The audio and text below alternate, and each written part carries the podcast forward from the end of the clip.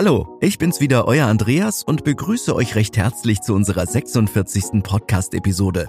Unser heutiges Thema ist der Schimmelbefall in euren eigenen vier Wänden. Kein schönes Thema, aber auch kein ganz unwichtiges. Ich verrate euch, was Schimmel anrichten kann und gebe euch zahlreiche Tipps, damit es gar nicht erst zum Befall und damit einhergehenden Konsequenzen kommt. Jetzt wünsche ich euch aber erstmal viel Spaß beim Anhören.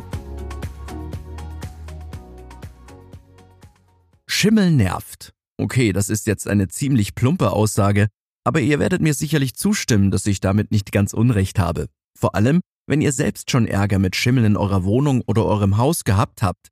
Schimmel sieht nicht nur unschön aus und verursacht unangenehme Geruchsbelästigungen, der Schimmel kann sogar eure Gesundheit negativ beeinflussen. Das große Problem bei Schimmelpilzen? Sie geben Stoffwechselprodukte und Pilzsporen an die Raumluft ab. Selbst abgestorbene Pilze oder Bakterien verursachen häufig noch über viele Jahre hinweg schädliche Ausgasungen. Atmet ihr Schimmelschadstoffe ein, so können sie eure Gesundheit erheblich beeinträchtigen. Die Gesundheit eurer Kinder wird oft besonders stark durch die aus Schimmelkulturen stammenden Schadstoffe in Mitleidenschaft gezogen, vor allem wenn der Schimmel über einen längeren Zeitraum vorhanden ist. Typische Symptome einer gesundheitlichen Beeinträchtigung durch Schimmelschadstoffe in eurem Zuhause sind zum Beispiel Allergien, die meist durch Schimmelsporen ausgelöst werden, Atemwegserkrankungen, zum Beispiel Infektionen der Lunge, Reizungen der Schleimhäute von Nase und Hals, Reizungen der Bindehaut der Augen, Kopfschmerzen und Konzentrationsstörungen, Müdigkeit, Antriebslosigkeit und Schlafstörungen, Gelenk- und Muskelschmerzen sowie eine Schwächung des Immunsystems, was wiederum unterschiedlichste Folgeerkrankungen auslösen kann. Okay, ich gebe es zu, das war jetzt vielleicht ein etwas harter Einstieg in diese Podcast-Episode. Ich wollte damit lediglich erreichen, dass ihr das Thema Schimmel beim Hausbau oder eurer Bestandsimmobilien nicht auf die leichte Schulter nehmt. Hat es funktioniert? Die gute Nachricht vorab, neu gebaute Häuser weisen ein vergleichbares, geringes Risiko einer Schimmelbildung auf. Lediglich Fertighäuser, die bereits vor einigen Jahrzehnten errichtet wurden, verfügen aufgrund damals noch wenig ausgeprägter Dämmvorschriften über ein erhöhtes Risiko einer Schimmelbildung. Befindet ihr euch gerade mitten in der Hausbauplanung, seid ihr also auf der sicheren Seite.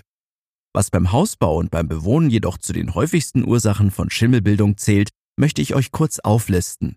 Ursachen sind zum Beispiel Baumängel, ein nicht ausreichend intensives oder falsches Lüften, eine zu hohe Luftfeuchte, zu warme Kellerräume oder Wasserschäden. Die Bildung von Schimmel geht oftmals auf Kondensfeuchtigkeit zurück. Betroffen sind vor allem die Dämmungen in den Außenwänden sowie den Fußbodenaufbauten. In Kellern führt warme Raumluft dazu, dass sich Kondensfeuchtigkeit an kalten Kellerwänden niederschlägt und dort Schäden verursacht. Verkleidungen an feuchtkalten Kellerwänden begünstigen die Schimmelbildung. Seid ihr euch noch unklar, ob ihr überhaupt einen Keller bauen wollt oder ob es doch lieber die Bodenplatte werden soll, dann hört gerne mal in unsere letzte Podcast-Episode rein, wo wir uns ausgiebig mit der Frage Keller oder Bodenplatte beschäftigen. Jetzt aber erstmal wieder zurück zum Schimmel. Ein großes Problem ist, dass Schimmelbildung an den Oberflächen von Wänden, Böden oder Decken nicht immer zu erkennen ist. Die gute Nachricht, versteckte Schimmelschäden lassen sich gezielt ausfindig machen. Zuweilen geben auffällige Geruchsentwicklungen bereits erste Hinweise auf eine Schimmelbildung. Der Nachweis einer Schimmelbildung erfolgt beispielsweise durch Raumluftmessungen. In einem ersten Schritt werden die relative Luftfeuchtigkeit und die Raumtemperatur meistens in einer Höhe von 140 Zentimetern gemessen.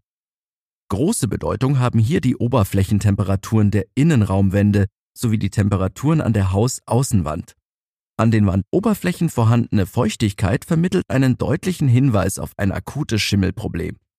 Um Schimmelkulturen zu identifizieren, ist auch der Einsatz speziell abgerichteter Schimmelspürhunde möglich.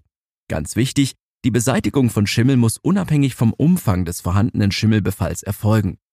Eine Verbesserung der Wärmedämmung unter Entfernung der Außenhaut eines Gebäudes ist nur dann sinnvoll, wenn bei der Sanierung auch die mit Schimmel kontaminierten Materialien entfernt werden, die sich innerhalb einer Wand befinden. Als provisorische Lösung kommt eventuell die vollständige Abdeckung der mit Schimmel kontaminierten Bauteile mit einer Aluminiumfolie in Betracht.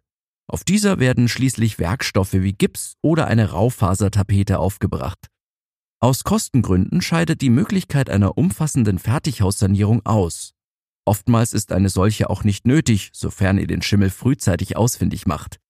In gravierenden Fällen, die oftmals bei Altbauten auftreten, verbleibt letztlich nur der Abriss eines Gebäudes, aber auch nur, wenn eine Immobilie aufgrund einer gesundheitsgefährdenden Schimmelbildung nicht mehr bewohnt werden kann.